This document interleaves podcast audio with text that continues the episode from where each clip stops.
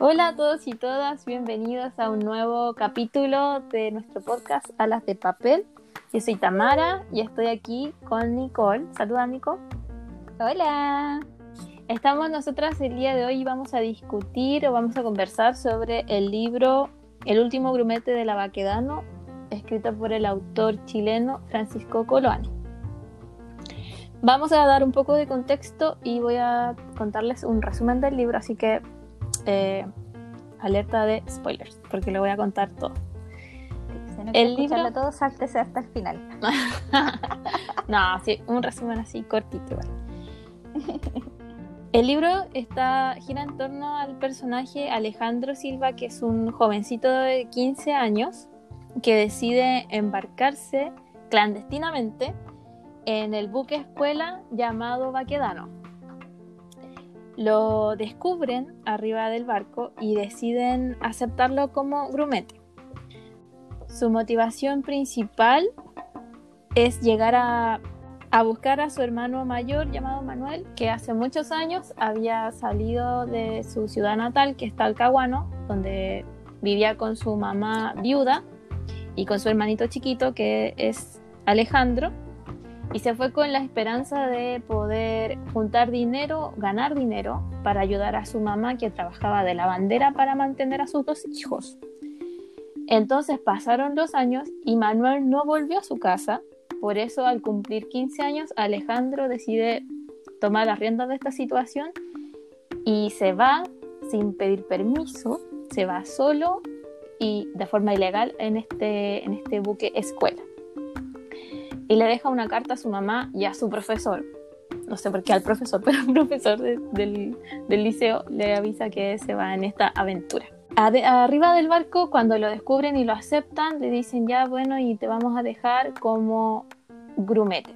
Y vas a ser el último grumete de la vaquera. ¿Por qué el último? Porque este viaje que estaba haciendo este buque es el último que va a hacer. Ya después no va a seguir eh, operando como hasta ese momento eh, la chancha, como le dicen también a este buque.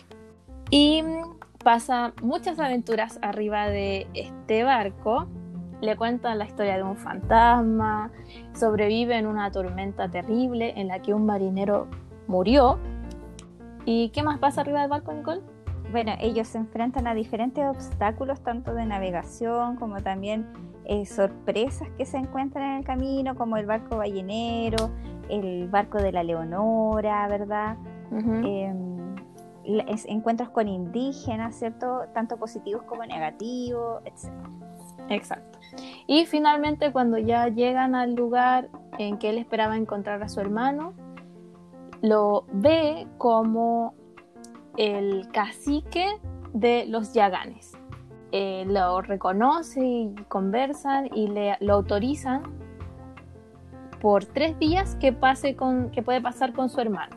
Tres días solamente. Entonces en estos tres días vive otras aventuras, conociendo un poco la cultura de los yaganes, viviendo con ellos, con su hermano, que se casó, tiene tres hijos y es el jefe de los yaganes, ya totalmente eh, parte, de, parte de ellos.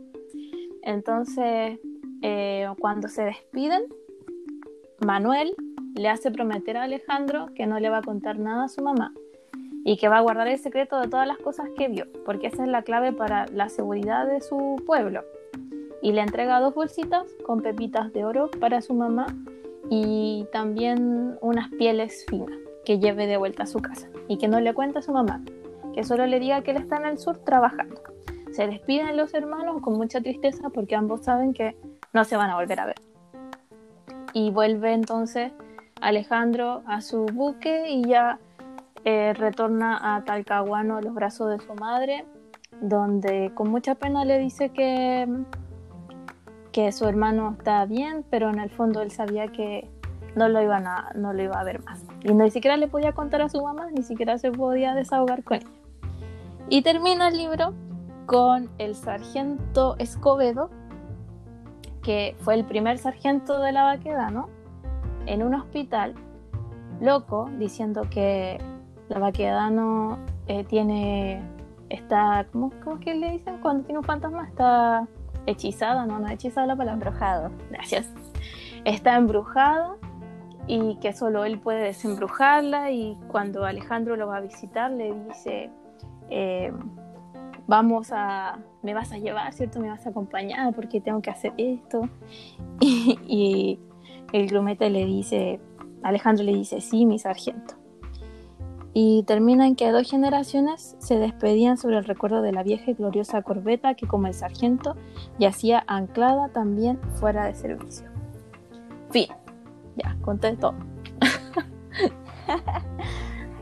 Eh, es bueno mencionar que el título del libro, El último grumete de la Baquedano, responde a que Alejandro al entrar como polizón se transforma en el último grumete que aprende, tiene toda su instrucción en la Baquedano porque inmediatamente después de este último viaje la Baquedano queda fuera de servicio. Así que es como que, bueno, y, la, y que la Baquedano es un barco de verdad que existió. Mm. realmente eh, en él se instruyeron muchas generaciones de marinos. Sí, pues. Y de hecho creo que el autor también estuvo ahí, pues. Francisco. ¿Yo no sabía? Sí, don Panchito, sí estuvo en la vaquedad. Don Pancho. sí, ¿qué más les puedo contar? Bueno, fue escrita en 1900, o sea, publicada en 1941. Eh, y don Francisco Coloane murió hace no tantos años, en 2002, falleció. Wow. Sí. Hace 20 años. No sé, 19, po, ¿o no? Ya. hace 19 em, años. Falleció hace 19 años. Sí, pues no es, no es tanto tiempo. Eh, bueno, también es interesante lo que dice su biografía al final del libro, que sale una biografía cortita y que dice que algunos autores europeos lo llaman el Jack London de, Sudamérica. Y sabéis que yo leí un cuento de Jack London y también leí un, cuento de Coloane y ahora, bueno, este, esta obra, esta novela corta.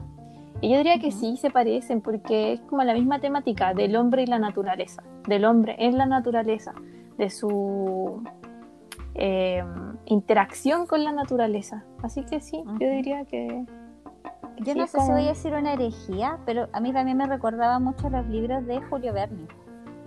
Ah, es que yo no he leído Julio Verne aún.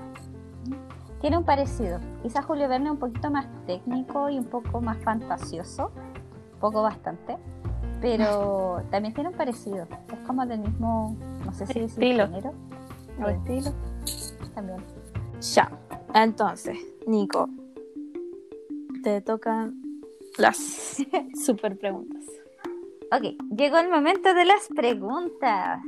En esta ocasión tenemos varias preguntas, pero en realidad eh, el libro si uno lo mira, si usted tenía este libro en las manos, se habrá dado cuenta inmediatamente que es un libro muy cortito, ¿cierto? Tenía, mi libro tenía ciento, 106 páginas a letra grande, como número 12. Así que es un libro muy eh, rápido de leer, pero también es un libro que tiene mucho para comentar. Así que vamos a comenzar con la primera pregunta. Tamara, ¿Cómo te fue con los términos de navegación? Uf, mal. mal, porque no, unas palabras que en mi vida había leído, de verdad, sorry la ignorancia, pero no cacho nada de barco. O sea, de hecho, mi, experiencia con los barcos, yo paseíto en lancha en Viña, en, en Valparaíso, digo, paseíto en lancha en Valparaíso con mi familia con un salvavidas naranjo así gigantesco. Yo tenía como, como siete años y eso, eso es mi, mi experiencia. Entonces, sí, cuando me leía los términos, digo, ay, no voy a tener que googlear qué significa esto, no entiendo. pero igual no tenía atrás un vocabulario? No, pero del contexto de, de lo que iba pasando, o sea, igual se entendía. Así como que, ah, esto es chino no, sí, igual se entiende la, la idea. Podíais salvar la frase, así como cuando uno no sabe inglés, pero igual así como que entiende la idea. claro, la esencia de, de las cosas. ¿Y a ti cómo te fue? Habían es que lo que pasa es que yo tuve un pasado donde a mí me interesaba mucho la navegación. De hecho, tengo que haber leído por primera vez el último grumete de la Baquedano y, y yo soñaba con ser polizona en un barco. ¿En serio? A pesar de la historia de las ratas. Terrible esa parte. La historia, es que a mí me encanta el tema del mar, o sea, yo la, la, verdad es que no tengo más experiencia que tú en lancha, así como lancha por aquí, lancha por allá, sí, pero a mí me fascina, o sea, yo veo un, donde hay paso de lancha y yo así como, yo quiero, ¿cachai? Así como, sí o sí. Em, me encanta, me encanta cómo se mueve el mar y todo, pero igual claro, o sea, si uno lo piensa, entre uno más viejo se pone como que más miedo le meten las cosas, pero en esa época para mí era así como fantástico escuchar de que las olas medían tres metros y que parecían montañas y que el barco se empinaba la ola y caía, ¡pah! Así como de puro imaginármelo, yo así fascinada, fascinada, fascinada, porque eh, en realidad que el mar abierto siempre me ha llamado la atención, no me, no me da miedo, pero yo creo que estar ahí quizá es otra cosa. Pero esa, esa curiosidad siempre la he tenido. Entonces hubo una época que yo por ahí me, las daba de escritora y, no sé, pues, uno como que se va inspirando en las cosas que a uno le gustan y, yo investigaba las partes de los barcos. Tengo así como algunos dibujos o imágenes donde salen como las partes de los barcos. Entonces más o menos ubicaba ciertas cosas. Pero anda a preguntarme cuál es vapor y estribor, no tengo idea. no sé cuál es la izquierda, no sé cuál es la derecha, así que igual por ahí algunas cosas así como que hice caso omiso de, mi ignorancia y seguí leyendo nomás, metí en la mm. historia. Sí, pues, es que la historia igual es súper interesante. Te atrapa, te metí en la historia, pues entonces, claro, no, no, no te preocupas tanto del tecnicismo del... Pero igual injusto porque no se vale que tu versión tenía vocabulario y la mía no tenía nada ni, nada, ni una pista. De hecho, cuando yo leía pensaba, oye, si los profes de lenguaje que piden este libro tienen que hacer una... Pero tú no te acordáis que no le mandaban un, vocabulario. Una preactividad. Mandaban un vocabulario y uno tenía que buscarlo en el diccionario. No, no, me acuerdo de eso. No, no, mis profes no hacían. No, yo tenía profes fanáticos por el vocabulario. Ya, pregunta número dos. Dice así. ¿Cuál crees que era la postura de Francisco Coloane sobre la explotación de ballenas? Hay un capítulo, ¿cierto?, donde em, los grumetes son invitados, un grupo de grumetes son invitados por barcos balleneros a ver el proceso de la caza de ballenas. Em, considerando de que el papá de Francisco Coloane se sabe que fue capitán de un barco ballenero. Yo pienso que Francisco estaba en contra porque describe de forma tan cruda esa escena eh, que llega a dar pena y mm, yo creo que es como una denuncia en, su libro, como una denuncia a la explotación de, ballenas.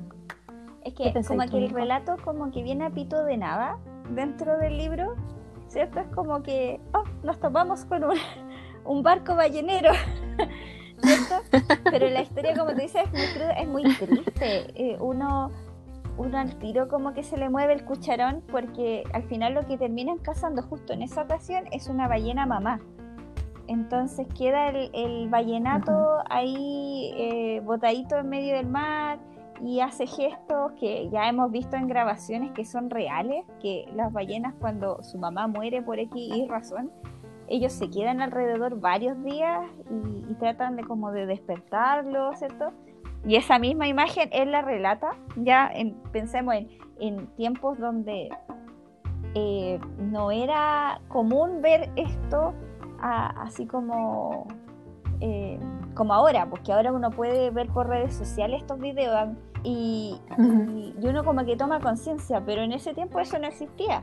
Entonces él lo incluye en uno de sus primeros libros, ¿cierto? Y como que hace que uno entre como en razón en eso. Además que él, él, si no me equivoco, era de Chiloé. Y en Chiloé, en la época de verano, si no me equivoco, es, es posible avistar ballenas, po es algo que uno puede ir a mm. ver allá a Chile. Entonces hay zonas determinadas. Así que yo creo que él hablaba desde, claro, desde el conocimiento de lo, de lo cruel que era este tema. Y habla de lo sensible que era él también. Sí. Sí, no, es súper súper cruda esa, esa parte. Así que sí, yo creo, yo no creo que él haya estado de acuerdo y nadie que... En realidad no, no entiendo cómo alguien puede matar los, los animales. Money, money, money. De verdad. Porque encima de, después cuenta también así como cómo las queman a las ballenas para sacarles su aceite, todo eso. Dice como, O sea, ah, es que todo lo que uno lo que uno sabe de la explotación tanto de animales como de la naturaleza tiene que ver con, con dinero fácil, po. Sea, entre, entre más bajo sea el costo para el ser humano, aunque sea muy alto para los animales y la naturaleza, eh, significa más dinero, pues así que si se puede, mientras se pueda, se hace. Es lo triste. Mm. Sí, qué triste. Ojalá tu siguiente pregunta sea Mm. más feliz. En realidad, Ah, En no. realidad, mira, en vista de esto mismo, ¿tú crees que este libro puede ser catalogado como infantil? ¿Para qué, para qué Eh, grupo objetivo tú crees que yo- iba este libro? Yo creo, bueno, este libro, según lo que leí en internet, él lo escribió para un concurso de novela juvenil. Entonces sí es eh, una historia de aventura juvenil. Entonces yo creo que sí es para niños, no sé si infantil, así como, no sé, bueno, niñito de 8 años, 7 años, no, porque eh, tiene tanto tecnicismo como también eh, esta cosa cruda, aunque los niños de ahora ven de todo ya, aquí estamos con cosas. Pero yo creo que sí es para adolescentes, sí para adolescentes y, y es entretenido y es un, un joven protagonista, un adolescente protagonista, entonces sí, yo creo que lo recomendaría para, para los adolescentes. Yo tú? también, o sea, para mí el público es juvenil, pero ¿sabes qué? Tengo el cuestionamiento. De hecho, más adelante eh, va a salir una pregunta similar a esto, eh, en el sentido de que me cuesta pensar que un joven o un niño hoy se fascine por la temática del libro o la trama, como si lo haría como Ya, jóvenes como pre redes sociales. Como que siento Sí, ¿por que hoy es difícil que, que un chico se fascine por aventuras sin ficción. O sea, lo digo por, por tanta novela que vemos eh, como en el mercado o cuentos y la Ajá. mayoría es casi pura ficción. ¿Cachai? O tiene un toque de ficción así como algo que no va a ocurrir en la realidad como que siento que el, el- como este género que es absolutamente realista con un poquito así de digamos de, de misterio y aventura y cosas inexploradas eh, creo que hoy no, no es tan atractivo para los jóvenes no es que sea malo pero siento que no no llama la atención no sé si te Mm. pasa lo mismo puede ser. No lo había pensado. Eh, no lo había pensado de esa forma, pero sí, por- o sea, estoy de acuerdo contigo porque en realidad ahora, ¿qué, ¿qué sorprende a los niños si ellos tienen acceso a todo? Tienen acceso a, a muchas cosas, mucho estímulo audiovisual constante que, que claro, en un libro que de aventura quizá para ellos va a ser fome, pues como, ay, O qué sea, aventura. Claro, me no, cuesta ya. imaginar de repente a un niño de 15 años soñando ser polizón de un barco. De ahora, o sea, me refiero a un joven de ahora. Me cuesta imaginar así un niño así Ujú. sintiéndose emocionado pensando, oh, voy a ser un polizón. ¿Cachai? Es como... De repente niños más pequeños, así como donde ellos dicen voy a ser pirata o voy a ser, no sé, un científico y, y- y como que escogen cosas medias raras para el resto de su vida. Pero eh, eh, encuentro que hasta, hasta la inocencia como que ya se redujo a edades muy tempranas y para arriba ya no hay tanta inocencia respecto a eso. Sí, pues. Eso me Es cuesta cierto. también como decir, sí, es un libro infantil juvenil. Como que me, me hace ruido. Claro, es que ese es su origen, po. O sea, fue escrito para, para jóvenes, para una aventura juvenil. Pero sí, quizás los niños que ya eh, que sí están acostumbrados a la lectura y disfrutan de, de los libros, sí les gustaría, pues, pero claro, los niños que no les interesa, bueno, si les toca leerlo en el colegio, Ay, van a buscar un resumen. Un resumen en Yo me pregunto si se seguirá leyendo, porque eh, yo me acuerdo haberlo leído en el colegio, po. O sea, estamos hablando de, de hace 12 años atrás, creo. Uf, lo ocho- Do- 12, Los 13 80. años atrás, más o menos. Los 80, soy mala onda. Eh, pero sí me lo hicieron leer, muy chica. Pero, eh, con, mira, justamente con la Magda, eh, una amiga de Instagram, eh, que nos escucha también, eh, justo estábamos hablando de los libros Magda. infantiles y yo les decía que igual por ejemplo, en, el- en el- los jóvenes estadounidenses, lo- los niños estadounidenses, ellos como que, claro, pues tienen, pareciera que los libros del plan lector son más entretenidos porque eh, la literatura inglesa y la literatura estadounidense es más variada y, y pareciera que, por ejemplo, éxitos literarios eh, son más eh, entretenidos, como por ejemplo allá es clásico leer Harry Potter, ¿cachai? O, o cuentos divertidos, Porque es literatura inglesa, ¿cachai? Que uno dice, oh, qué bacán los libros que leen los niños, Ana de las Tejas Verdes, ¿cachai? O sea, como que uno dice, oh, que entrete los libros. Pero uno lee los libros, ay, perdón, uno lee los libros eh, acá en Chile que escogen literatura chilena, ¿cierto? En los planes lectores, pero resulta que pareciera que la literatura juvenil infantil, que, ya quedó escrita hace, digamos, casi 100 años, es que no 100 años atrás, eh, los niños son mucho más intensos de esas literaturas. Por ejemplo, yo le decía, eh, ¿dónde estás Constanza? El niño no me acuerdo qué edad tenía, pero era intenso. Era un niño, era súper, o así como, niño así como, yo, yo nunca conocí a un niño así. Yo sé que existen, como el niño que enloqueció de amor, pero la verdad es que no, que yo no, no me calza con los niños actuales. ¿Cachai? Como que presentan un grado de madurez que no me coincide. ¿cachai? El, eh, Mm. Alejandro Silva, el niño de el, último grumete de la Baquedano, tenía 15 años, pero el cabro tenía claro que tenía que buscar al hermano, tenía que ayudar a su mamá a salir adelante porque la mamá ya se congelaba lavando la ropa en invierno y que tenía que además forjarse un futuro y él se veía su futuro como grumete, ¿cachai? Entonces, ¿qué niño a los 15 años está pensando eso? ¿Cachai? Sí. Es como, no sé, es como... Siento que la sociedad es muy distinta a la actual. Claro.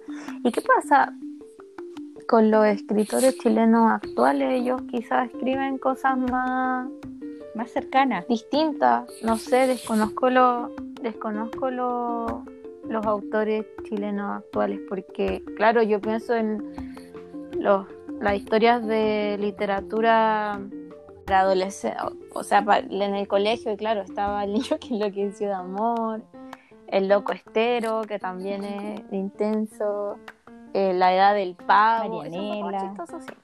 No, no cacho ese. Martín Rivas, que me encanta, pero igual es intenso. Eh, Gracia y el forastero, dramático, súper dramático, Gracia y el forastero. Somos dramáticos. chileno intenso. Pero es que, mira, está bien. O sea, ahora yo creo que tiene que haber literatura entretenida y, y como más apegada a la juventud de ahora. Pero no están en el plan lector, pues muchas veces. Desde mi ignorancia, porque de repente los profes de lenguaje pueden decir, pero si hay libros, ¿cachai? O, o Harry Potter si está en el plan lector, porque me parece mucho que alguna vez lo vi como sugerencia. Pero, pero eh, más que mal es decisión del profesor lo que te hace leer. Y a nosotros dos, por lo menos, yo creo que nos hicieron leer cosas que no se adecuaban a nuestra, a nuestra realidad juvenil. Mira, yo, o sea, desde mi experiencia, yo agradecía de los libros que me tocó leer porque a mí me gustaban. Y le vamos a preguntar a nuestras profesoras de inglés, o sea, de inglés, de lenguaje Ujú. actuales que conocemos, les vamos a preguntar qué libro hacen leer ella. Yo sé, por mi parte, que mm, La Dani, por ejemplo, lo, lo hace leer en octavo El niño del pijama raya. Drama, pues. Y seguro me seguro me ha nombrado otros, pero no me acuerdo en este momento. Ah, eh, para la para la unidad de terror los hace le- lo hizo leer It, Guau. me parece. No estoy segura. No estoy segura. Pero es porque hay una unidad de, de terror. O pues, sea, yo- que, que leer. Entonces, y igual, igual eso ya es más, O más sea, yo no contemporáneo. desmerezco los libros El- igual que no hice y- porque igual lo encuentro bueno. O sea, lo que leí, hay varios libros que hasta el día de hoy me acuerdo y que si no lo hubiera leído quizá en el colegio nunca lo hubiera leído. Pero igual siento que es como que se, no sé si se incentiva la lectura porque nosotras dos quizás de niñas teníamos el gusto de leer, nos gustaba leer, pero al niño que no le gusta leer, imagínate leer el loco estero. O sea, es, es terrible, po. Ay, de- es muy cuático el loco estero. Pero era entretenido, tenía parte entretenida. ¿verdad? ¿Sabéis cuál yo leí de aventura en el colegio? Bueno, bueno, pero sí es de aventura en realidad. Es un viejo que leía novelas de amor. Y a mí me gustó mucho ese libro. Me gustó mucho esta cosa con el tigre y que el tigre mató a gente de la aldea y interesante. No, yo, yo agradecía de mis profes de Sí. lenguaje igual. Los que eran, los que eran fome eran, no sé, una vez nos hicieron leer un libro, un libro cristiano y era fome. No lo pude Se superó. Era muy fome, sí. Y creo que también nos tocó Yo Robot en la media. Y ahí yo eh, no, enten- no entendí ese libro. Dicen Me costó. Me costó, no entendí. Y también El Quijote. Quijote de la Mancha en la Nunca pasé media. de la primera Tampoco página. entendía, no, no conecté. No conecté con ese libro. No conecté con ese libro y al final la profe terminó aceptando que hiciéramos una representación de alguna de las partes del libro y yo ahí me colé en un grupo y fui Sancho Panza, pero de verdad que no no lo leí porque no no, no me entró, no me entró, no pude. Era muy chica, no, No, tenía el vocabulario, no tenía- Media página de lectura La- y media página de vocabulario abajo explicando las palabras. Entonces, como, ah, Sí, habría que buscar uno moderno porque no pude, no me superó ese libro. Ya, nos desviamos del tema para variar. Siguiente ay, pregunta. estuvo bueno. Ya. Entonces, tú, ah, bueno, da- dado este análisis del libro, ¿cuáles crees que son los valores o, o las, las cosas que el libro quería recalcar? O sea, que quería como impregnar en los jóvenes de ese tiempo. Mm, Ujú. valentía, Justifique su responsabilidad, por disciplina. ya, es que estoy pensando en los valores que yo le vivo. A ver, ¿de qué dije? Valentía, disciplina, valen... no, pero ya dije- valentía. eh, responsabilidad. Eso diría yo que es lo, lo que yo noté. En el personaje del niño, po, porque el niño fue valiente al meterse a ese barco sin saber lo que iba a pasar. Responsable, porque se preocupaba por su mamá su y profesor. hermano perdido. Y a, avisarle al profesor, exacto. ¿Cuál me falta? responsable, valiente, Disciplina, dijiste. responsable. ¿Y qué más dije? Ah, sí, era disciplina. Y, y disciplina porque para meterse a la marina hay que ser disciplinado, pues, o sea, solo obedecer órdenes. Por la razón a la fuerza y no más. pues. ¿Y tú qué, qué valor Mira, le el- encontraste? yo encontré, no sé si es un valor, pero el tema de la aventura. Para mí, el libro trata todo el tiempo de meterte a la aventura y es una cuestión que, que siento que, eh, si bien este libro no conectaría quizás con eh, un joven con sus intereses de hoy, ¿cachai?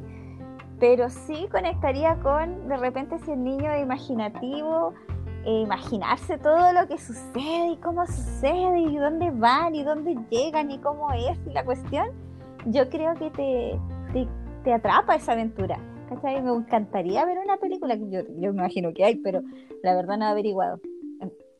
Sí, pero es demasiado antiguo. Entonces un remake, ¿cachai? Así como las olas, no sé si viste esta película La historia de Pi, la, la historia, ¿sí? Cuando él pasa Sí. por el- la tormenta, ¿cachai? Sí. Entonces yo así me lo imaginaba, así como a morir, ¿cachai? Las escenas de tormenta y las escenas, las escenas del paraíso de las nutrias, ¿cachai? Eh, como que yo así, como con fascinación. Entonces yo creo que una, una especie de, de, cosa que quiere captar eh, o, crear en, en, los lectores es la aventura. También el asunto de, mm. eh, como tú decías, la responsabilidad, porque eh, quizá uno dice, ya, pero un marino va al mar y la pasa bien y no sé, andan todo hediondo, no sé. Como que uno la idea de un marino quizás no es muy, muy pulcra la imagen, pero en realidad los marinos son súper exigentes en, en, su costumbre. Entonces, por ejemplo, cosas que relataban que eran tan cotidianas para ellos como que, no sé, po, instrucción, después cosían, cosían su ropa, ¿cachai? Eh, dormían de cierta manera, eh, trataban de, de tratan, o sea, a través de los turnos van, eh, mantienen un orden, entonces como que le dan su importancia a, a una institución, ¿cachai? Que tiene una manera de hacer las cosas, una manera de instruirse, que quizá hoy se ha desvalorado mucho, o sea, ya desde el punto de vista de uno como profe, cuando uno trata de incentivar en los alumnos ciertas conductas cuando uno ingresa a la sala, por ejemplo, que el alumno se pare y diga buenos días, ¿cierto? Y lo diga de una manera audible y, y saludando de buena manera, ya eso es difícil a veces en los colegios.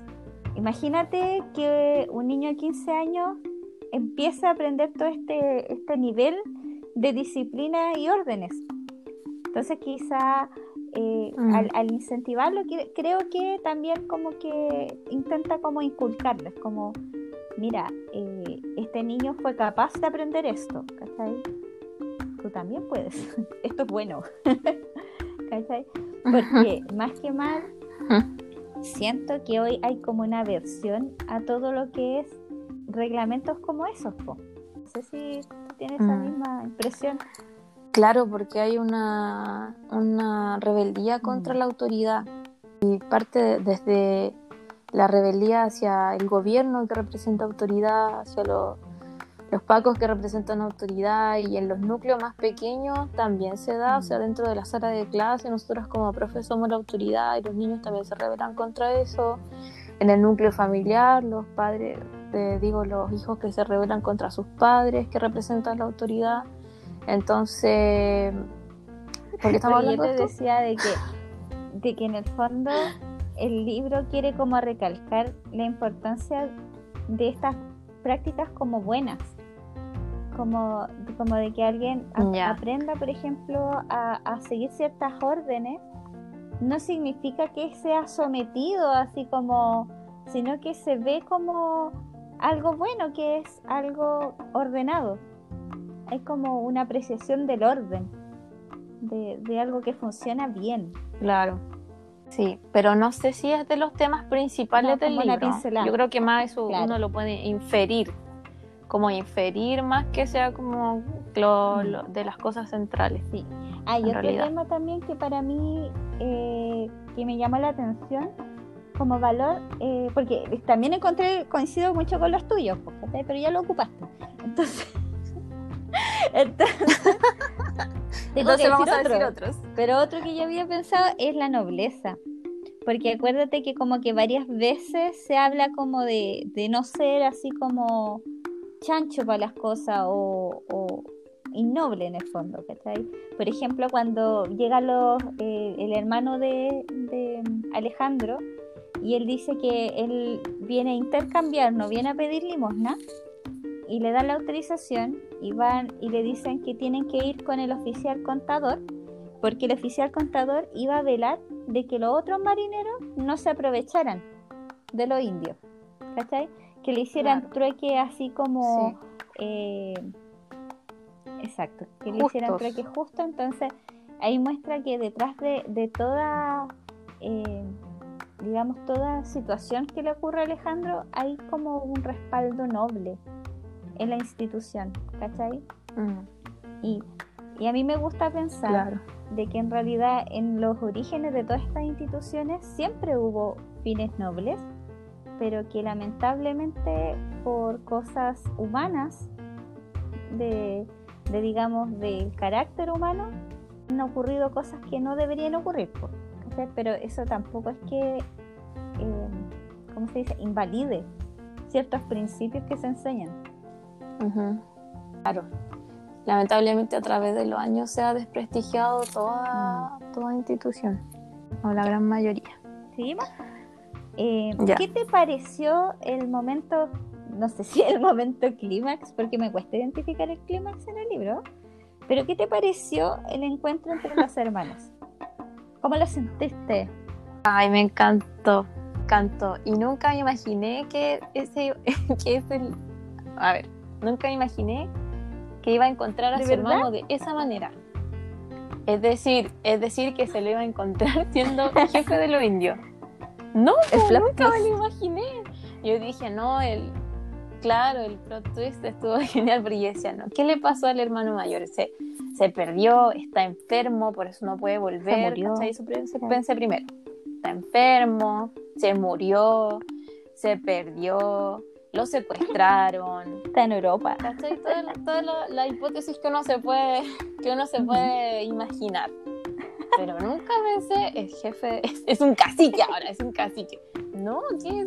Y de pronto así, ya viene un hombre que no se ve como los indios y yo dije, no, no puede ser Manolito, no. Y después dice, y cuando los miran juntos, eh, ven que se parecen. Oh. como, oh, es su hermano. Eh, sí, eso me gustó el plot twist. Y después también me gustó que él lo llevara a su hermano chico a conocer cómo estaba viviendo él ahora. Y sus hijos y su esposa y su nueva cultura, que lo adoptó a él y que le contó lo que le pasó. Yo pienso que muy, muy bien logrado y que también contara un poco de las aventuras que vivió con su hermano en esos tres cortitos días cuando fueron a, a cazar eh, pingüinos, y patos. Mar. Pingüinos y patos. sí, patos. Y pingüinos. Y me pareció bien logrado. Sí, me gustó mucho. Muy bien. Mm, a mí me pasó que, bueno, yo ya lo había leído, entonces yo cada vez que iba avanzando el libro me iba acordando de cosas. Entonces, yo esperaba ese momento del reencuentro porque no me acordaba bien cómo era. Y no me acordaba que el hermano había sido tan pesado y tan desconfiado. Pero se entiende porque él tenía que defender como a los Yaganes y, las cosas que muchas veces la gente interpretaba de prejuicio. Entonces, eh, claro, eh, esa parte es sorprendente, pero eh, es triste. A mí me da tanta pena. Yo digo, solo tres días. O sea, vivís con el recuerdo fantasma de tu hermano que se fue desde chico. Partís a buscarlo siendo polizonte en el barco, así como arriesgándote y toda la cuestión, y podía estar tres días nomás con él. es heavy, ¿cachai? Heavy. Además que el hermano, ¿qué? ¿Cuánto habrá tenido? Sobre veintitantos años, pues yo creo. Tirando para los treinta, no sé. No dicen nada. Yo sí, me imagino, porque no lo especifica. Pero tanto así que, que el hermano chico no es capaz de reconocerlo a primera vista. Tanto así. Entonces tiene que haber el cabro haberlo visto por lo menos muy chico, muy chico, así como... Sí, claro, entonces, eh, en realidad como que, como que todo eso eh, yo me hace pensar en, en, cómo ellos mantenían igual un lazo eh, de añoranza, de verse otra vez, ¿cachai? Que, que a veces cuando uno tiene el hermano, que ha crecido toda la vida con el hermano, uno no tiene esa intensidad, entonces como, como, oh, además como él, eh, eh, encuentra el anhelo de, y la razón de su viaje, entonces como un final feliz. El corazón sí, que se separara. Es un final feliz que, al, que es un final feliz y triste. Porque además el escritor te dice como que es la última vez que se van a ver y yo digo, pero ¿cómo? pero qué ¿Cómo tanto le va a costar viajar de nuevo para Cabo de No Bueno, es que ya la punta del cerro. Eso demuestra la con, la, con, nuestra actualidad, porque ahora sí es posible viajar a lugares que antes era muy difícil llegar, pues si por eso no se iban a ver nunca más, porque Sí. no era así como llegar y "Ay, voy a tomar un barco para viajar. Y- no, y- era un toda una mes, travesía. Así, imagínate, si casi na- naufragan, Claro. podrían haber naufragado cuando en esa tormenta terrible. Pues entonces, no me imagino a la mamá, "Uy, hoy día voy a Oye, a pero acuérdate, hijo mayor". la- las temas, No. de, las temas del- del- de la navegación, ellos tenían que llegar a vela hasta, déjame acordarme, un lugar que era como Messier, era, era un nombre raro, Messier. sí, Messier. ellos tenían que llegar a Sí. vela hasta ahí. Entonces en la, en la tormenta ellos podrían haber prendido los motores y no lo hicieron para cumplir esa, esa meta. Qué disciplina. Entonces, compromiso ahí. Pero la cuestión es que, mira, yo viajé una vez a Punta Arenas, desde Chillán. Y viajé hasta Osorno de noche. De las 10 de la noche hasta no me acuerdo Ya. qué hora llegamos al otro día. Pero me acuerdo haber tomado el siguiente bus como a la una de la tarde. Y el bus se iba por Argentina para llegar a Punta Arenas. Se iba por Bariloche, me acuerdo, Ya. y se metía eh, después por la Patagonia, ¿cachai? Después era muy fome el viaje porque era pura Patagonia, pura pampa. Bonito, pero fome. Y fue, fue un día y medio en bus. Ruta Oh, directa, wow. porque tú sabes que se corta ahí en Puerto Montt todo y después ya eh, para allá como que hay que cruzar o por mar o por Argentina. Si ahora habrá un puente, pero igual uno si lo piensa, claro, pues en esa época igual era más difícil, pero para no verse nunca más, no sé, no sé, Sí, po. Sí, que demasiado drama para mi, mi ser y para mi corazón. ya. No lo puedo aceptar. Siguiente perdóname. pregunta. Ya. Acéptalo y siguiente pregunta. La pregunta es, no, la ¿Es penúltima. la última? Que se me ocurrió una mientras estábamos hablando. Ya. Ya. Ya, dale. Shoot. ¿Qué, cómo, ¿Cómo interpretas tú esa frase que dice el hermano? Que dice, somos como los témpanos. La vida nos da vuelta a veces y nos cambia totalmente de forma. Lo interpreté. Creo que el autor lo pone ahí, que es que él está hablando de, de sí mismo. ¿Cachai? Ahora, yo identificarme con esa frase, no porque no cacho nada de los témpanos. Nunca he visto un témpano, perdón mi ignorancia. No. No sé, ni siquiera sabía que un témpano se podía dar vuelta. En realidad la encontré como media tonta, pero como ahí dice él, él mismo di- dice que está hablando de su experiencia porque él era un joven que fue a trabajar y se convirtió en jefe de una tribu. Entonces, claro, es algo totalmente opuesto a lo que iba a hacer. po. La vida lo cambió. ¿Cachai? Pero más allá de eso, no sé, no sé qué decir. Es que que- ya bueno, te, te explico. Un témpano es como un iceberg, como el que hundió el Titanic. Sabes que Ya. los glaciares estos son gigantes y el glaciar es el que está como pegado a la montaña, ¿cierto? Es agua congelada. Em. Y, y es, es- es hielo, ¿cómo se le dice? Hielo eterno, porque en realidad no, no se descongela nunca. Ahora se están descongelando por el cambio climático, pero eh, supuestamente antes no se descongelaba. Entonces el, eh, se desprenden estos pedazos de hielo, a veces de vez en cuando, y caen al mar y quedan flotando y es un iceberg o un témpano, ¿cierto? Eh, Entonces, a mí me cuesta entender la frase. La verdad es que yo así como... eh, ¿En qué se dan vuelta? ¿Y por qué se dan vuelta? ¿Porque van flotando? ¿Es como que van a la deriva? Y, y como que dice después que la mamá entendió la frase, entendió el significado de la frase. Como me imagino entendiendo que el hijo no iba a volver. Todo, entonces quería ver si me podías aclarar tú, iluminarme. No, no tengo como mi Rayos. que es- preguntémosle a nuestros oyentes y que ellos nos iluminen. Pueden comentar en nuestro Instagram. ayudan igual a me iluminó un poco parte. el tema que tú dices de que, bueno, él cambió. O sea, independiente de que si pareciera un témpano o no pareciera un témpano, o los témpanos eh, giran de alguna manera, eh, él, él- él cambió. pues. O sea, claro, pues su, priori- su prioridad al principio fue su madre. Él se fue al sur pensando en su mamá, pero llegando allá cambió su prioridad a los indios. Como que Claro. a, raíz de lo que le pasó, pues que tuvo un accidente y lo, lo curaron, que eso igual me pareció súper cliché, que lo curó una india y se enamoró de ella. Y Porque él defendió a los indios, acuérdate que era como un tema de, de explotación, un gallo explotador y como que los defendió. Ah, sí, sí. O sea, como, sí, es un cliché. Salud por eso.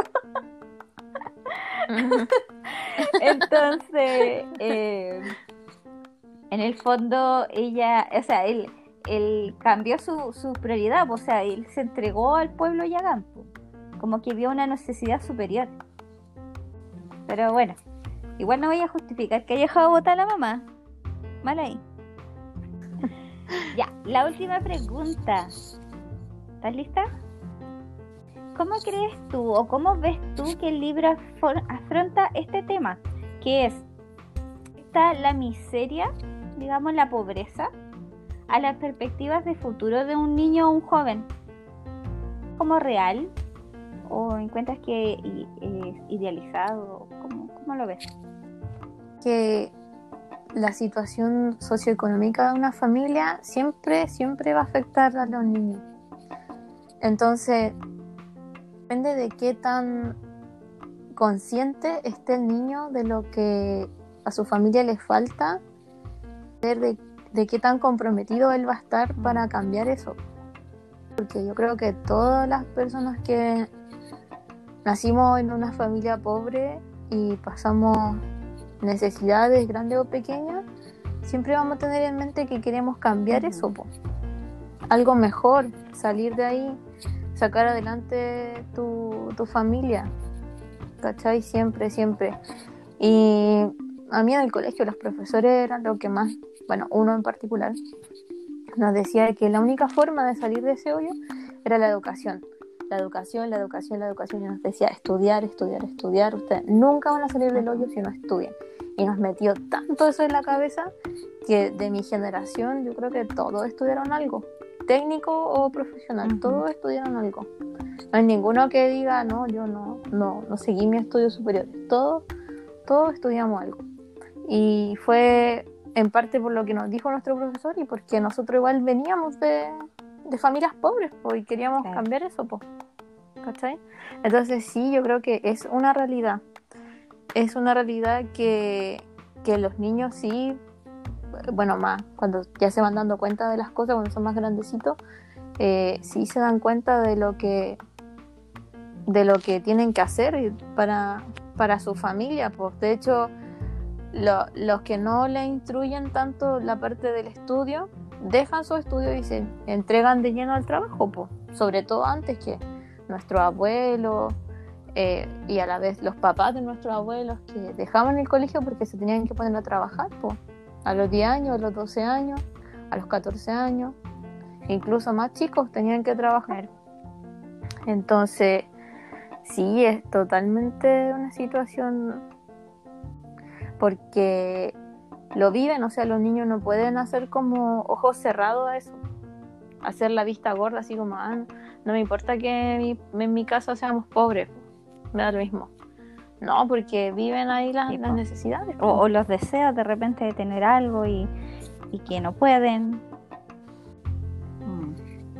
Sí, pues mira, e, esta, esta pregunta nace a raíz de un comentario. Yo te estaba comentando antes de una youtuber que estaba escuchando. Y ella eh, comenta sobre cierta película que quizás han, han, visto, creo que tú has visto Lady Bird. Entonces ella señala de que justamente en esa película se muestra algo que no se suele mostrar en películas juveniles, que es como los chicos que viven una situación de pobreza o de desventaja en la vida, como que en general en las películas eh, te muestran como que ellos le, le, aparecen un montón de oportunidades independientes de su condición, ¿cierto? Es como que tienen más oportunidades que obstáculos. ¿cierto? Y es como que vive en un mundo aparte de mm. la, la vida quizás miserable de su casa, ¿cierto? Es como que no lo afectara, como que vive en un mundo horrible. En cambio, por ejemplo, en Lady Bird se ve de que la niña se ve afectada por su situación precaria familiar, ¿cierto? Y como que constantemente ese es un tema en su vida juvenil. Y siento que el libro hace lo mismo. El libro como que eh, tiene un, un punto de partida que es claramente la pobreza que vivía esta familia, de esta mamá soltera con este niño de, de, corta edad, ¿cierto? Donde la desesperación del niño de ver que, que no iba a salir adelante eh, quedándose en el colegio, ¿cierto? Eh, era, era que él tenía que buscar una salida, ¿cierto? Una salida, eh, digamos, más extrema. Incluso a riesgo de su vida, a riesgo de que, de que tuviera alguna penalidad, ¿cierto? Pero él buscar a su hermano y conseguir ser grumete, ¿cachai? Así, de esa forma.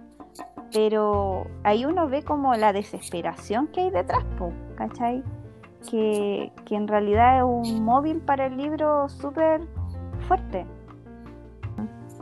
Claro, pues le da el pie Claro. a esta aventura. Siento que si no hubiera sido así, que ese niño se hubiera metido, no sé, por travieso, por... eh, porque no sé, porque quería ser pirata o, o por cualquier otra cosa que no hubiera sido la miseria de su familia, el libro hubiera sido... Y no lo es. Es- de, de hecho, siento que es un muy buen libro en ese aspecto. Totalmente de acuerdo y totalmente recomendado esta, esta obra por Francisco Muy bien. Colón. Bueno, esas son las preguntas. Gracias, Nico. No sé si tiene algún comentario final, algo que acotar. Eh, yo, por mi parte, eh, la- está Ujú. la película del último grumete de la vaquedad. Ah. Está en YouTube, si la quieren ver. Tienen que tipear el último grumete de la vaquedad y el primer video les va a salir la película. Una película chilena, eh, antigua, que tiene, en mi opinión, un, un mal audio. Por eso no la vi, se escuchaba mal. Y la imagen, bueno, también, pues, como antigua. Antigua. Eh, los comentarios del video, sí. Y había gente que decía que es la mejor ¿En película serio? chilena. sí, así que le, le ponían ahí con toda la, todo el entusiasmo de la película. Agradecían mucho que la hubieran subido porque había gente que la estaba buscando. Los comentarios son Ah, pero en blanco. de hace un año atrás. Eh, Entonces eh, había color. gente interesada. Sí, a color. Sí, no, sí, tampoco es como que sea de los años 60. Sí, no es tan vieja, es, es de los 2000 o 90, de, de la, de la fines de los Eh, por ahí. 90. Que mm, 1983. está la película, 1983. ja. 83. No, sí, bueno, ya, ya está. Está que la vieja vamos a la ver. película. Pero está, por si quieren verla. Sí, Muy en mi comentario. Y que lean el libro, que lean el libro porque es muy bonito. Y yo quedé entusiasmada con Francisco Colón. Me parece que en el colegio leímos Los Conquistadores de la Antártida. No me acuerdo de nada porque yo era muy chica. A pesar de que soy muy joven, han pasado algunos Di la años verdad. y- Di la verdad. y no, no lo tengo. no. Me interesa leer Cabo de Hornos. Y, mm, El que ¿cuál te conté el otro tiene? día, pero no me acuerdo. Era algo del Ártico. ¿Todo de la Antártida? tiene, tiene otro que se llama La Tierra del Fuego se apaga, ¿Ya? que también suena interesante. Yo creo que vale la pena leer Sí. este autor, de verdad. Muy Me tinca, ameno. me tinca todo el rato. De que habla de, de Chilito y del sur. Así que me gustó mucho. Muy bien. Nico, ¿algún No, comentario creo final? que comenté todo lo que se me ocurrió. de que la Nico lo diera todo. En mi comentario final nos despedimos entonces. Nico, ¿quieres mandar Eh, bueno, a todas las personas que nos han continuado escuchando. Y también eh, quiero decirles que nos comenten en el Instagram, búsquenos, Alas de Papel Club. Coméntenos, eh, cuéntenos qué les pareció, eh, hasta qué minuto llegaron, si llegaron aquí hasta el final, ¿cierto? Eh, y eso, Feedback también, pues, o sea, cualquier retroalimentación se recibe con los brazos abiertos, sea buena o mala, ahí para ayudarnos a, a crecer. ¿Cierto, Nico? y vamos a continuar con más. No te burles de mí. Vamos a continuar leyendo más libros. De hecho, ya tenemos ahí en vista otro libro, pero nos vamos a ver como en tres Sí, semanas más. tenemos el siguiente. Tenemos el siguiente, sí. Y vamos a, vamos a publicar oh, en, en Instagram también para que vean qué libro vamos a leer, a ver si se motivan a leerlo. Y yo le quiero mandar saludos a todos los que, como dijo la Nico, nos, nos han continuado escuchando. En especial a mis amigas Camila y Daniela. Les mando muchos besitos. Y a Ana, que la extrañamos mucho. Despedimos entonces. Un saludo, un gran saludo para todos. Abrazos, besos. Y nos vemos en el próximo capítulo. Chao. Chao. Chao, chao. Chao. Ya, corta tú. ya.